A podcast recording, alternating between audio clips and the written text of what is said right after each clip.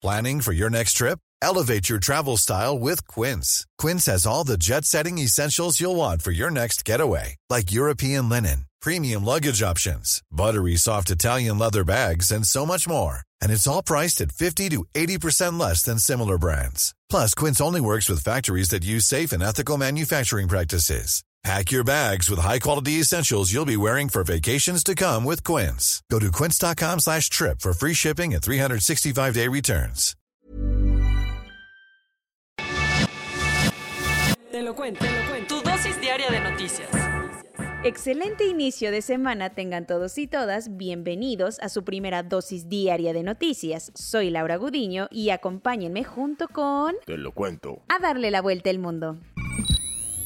Con esos cónsules, ¿para qué queremos enemigos? Tras la negligencia en el consulado en Qatar, una mexicana que había sido víctima de abuso recibió una condena de 7 años de prisión y 100 latigazos. La historia completa aquí les va. Paola Shade Cat es una abogada mexicana de 27 años que estaba trabajando en el Supreme Committee for Delivery and Legacy para la planeación del próximo Mundial de la FIFA en Qatar. Sin embargo, en junio del año pasado, un hombre entró a su depa en Doha y abusó de ella. Al día siguiente, Paola fue a una estación de policía acompañada por el cónsul de México, Luis Ancona, para presentar una denuncia. Según el testimonio de Paola, Luis Ancona, que hoy es cónsul en Bolivia, le recomendó ir hasta las últimas consecuencias, sin advertirle que todas las mujeres violadas en Qatar son juzgadas por el delito de zina, como se les conoce al adulterio en la Sharia, la ley islámica. Así que, Paola pasó de ser víctima de agresión sexual a ser condenada a siete años de cárcel más una pena corporal de 100 latigazos, ya que ella se convirtió tiempo antes al Islam. Por suerte, Paola logró salir de Qatar antes de recibir el castigo, pero el caso siguió y no se ha presentado a sus audiencias. Por todo esto, el propio Marcelo Ebrard recibió a la mexicana en la Cancillería y dejó en claro que Alejandro Celorio, el consultor jurídico de la Secretaría de Relaciones Exteriores, será el abogado responsable de defenderla. ¿Se podrá repetir esto?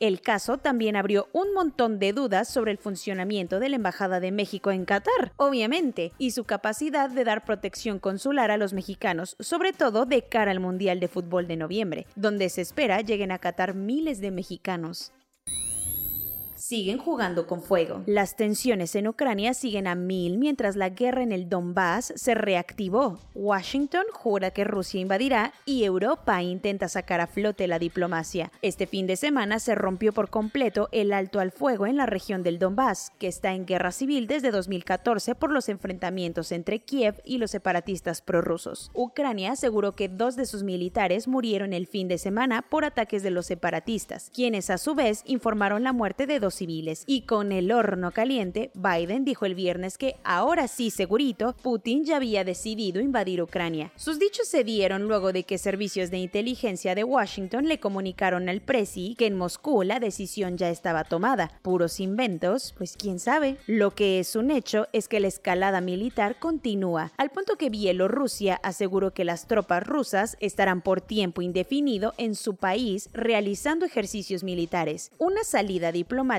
no está descartada y el presidente de Francia, Emmanuel Macron, dijo que logró convencer a Putin y Biden de tener próximamente una reunión auspiciada por Francia, la cual solo la realizará si Rusia no invade Ucrania. Cuentas de miedo. La Auditoría Superior de la Federación reveló que en el 2020 las instancias mexicanas tuvieron un relajito en sus cuentas del tamaño de la pandemia. Tarde pero seguro, llegó el resultado de la Fiscalización Superior de la Cuenta Pública 2020 que hace la Auditoría Superior de la Federación, en el que básicamente nos dice qué onda con el uso que le dio el gobierno al dinero. El resultado, decepcionados pero no sorprendidos. En el sector salud, las irregularidades en la atención de la pandemia generaron posibles daños al erario por unos 2.728 millones de pesos en la compra de equipo y material hospitalario. Entre tanto, los municipios y estados no se quedaron atrás y terminaron por causar posibles daños a las arcas por más de 30 mil millones de pesos por su mal manejo de los recursos federales. Pero la cosa no termina allí, ya que dos de las gallinas de los huevos de oro de AMLO también dieron problemitas. El tren Maya causó daños ambientales y un posible desfalco por 267 millones de pesos, mientras que la refinería de Dos Bocas tuvo irregularidades por 50.2 millones. Ahora todas las dependencias señaladas tienen que documentar que los señalamientos no son casos de corrupción. Cuentos cortos. La violencia se sigue desbordando en Quintana Roo y ahora cobró la vida de dos personas más. La noche del sábado, los comensales del prestigioso restaurante Art Beach, ubicado en la carretera de Tulum y Bocapaila, tuvieron que pasar por el mal trago de ver como un grupo armado asesinó a dos empresarios cuando estos entraban al lugar. Según las autoridades, escucharon 20 detonaciones, mismas que también dejaron a un herido. De momento, la Fiscalía del Estado informó que abrió la carpeta de investigación del caso para encontrar a los culpables.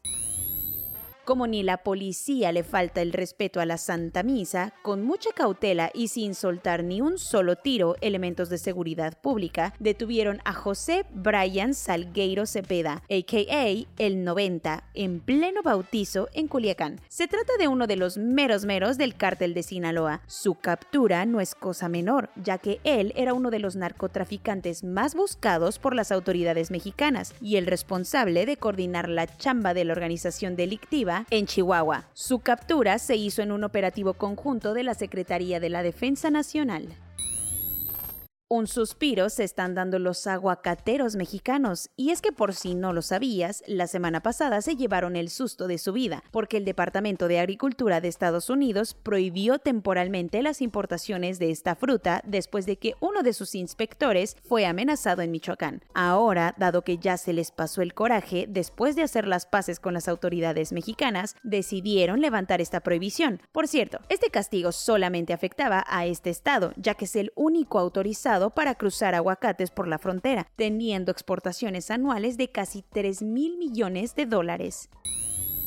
En una victoria que parece no tener vuelta atrás, la policía antidisturbios de Canadá se abrió paso frente a los manifestantes antivacunas que tenían tomada Ottawa, con camiones desde hace semanas. Como ya tenían el permiso de Justin Trudeau para aplicar mano dura en caso de que fuera necesario, las autoridades canadienses marcharon el sábado muy tempranito hacia el edificio del Parlamento, donde la protesta tenía su campamento principal. Allí, entre gritos de libertad y qué vergüenza, se enfrentaron contra los amotinados arrestando a varios en el camino. Esto, que parece ser el knockout de los manifestantes, continuará hasta arrestar a todos los involucrados.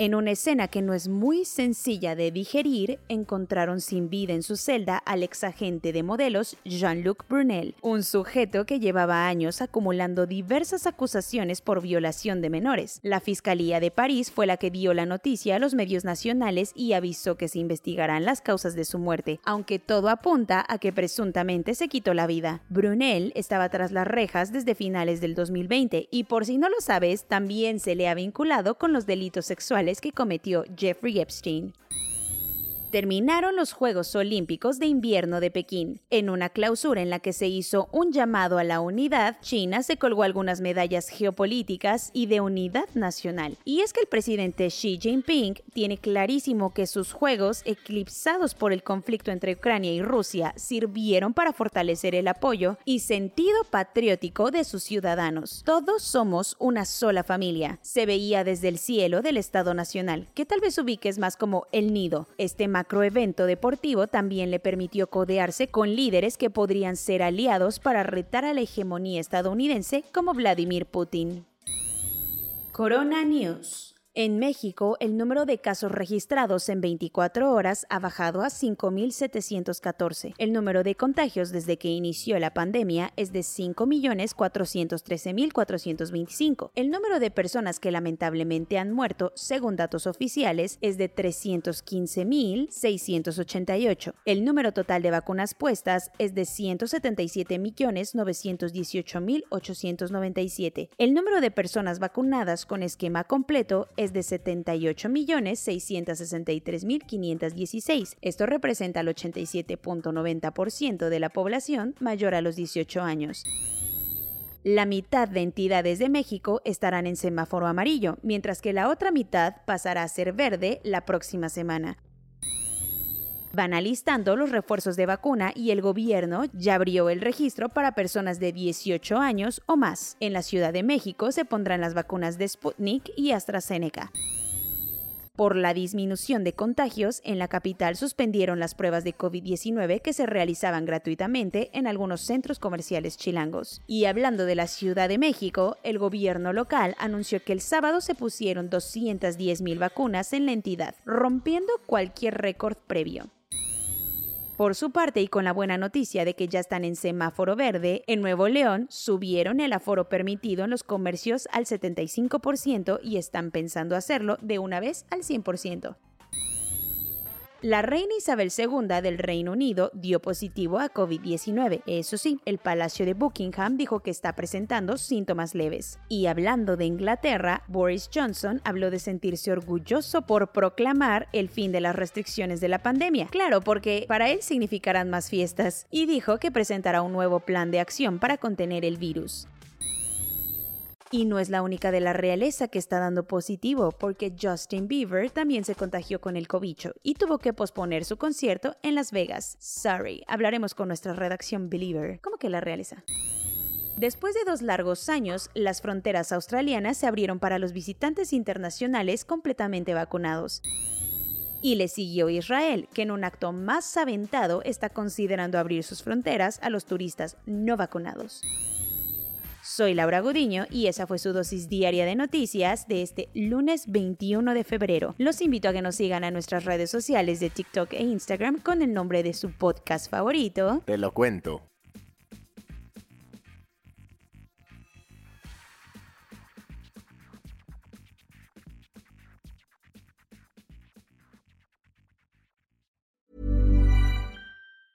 Hey, it's Danny Pellegrino from Everything Iconic. Ready to upgrade your style game without blowing your budget? Check out Quince. They've got all the good stuff shirts and polos, activewear, and fine leather goods, all at 50 to 80% less than other high end brands. And the best part? They're all about safe, ethical, and responsible manufacturing. Get that luxury vibe without the luxury price tag. Hit up quince.com slash upgrade for free shipping and 365 day returns on your next order. That's quince.com slash upgrade.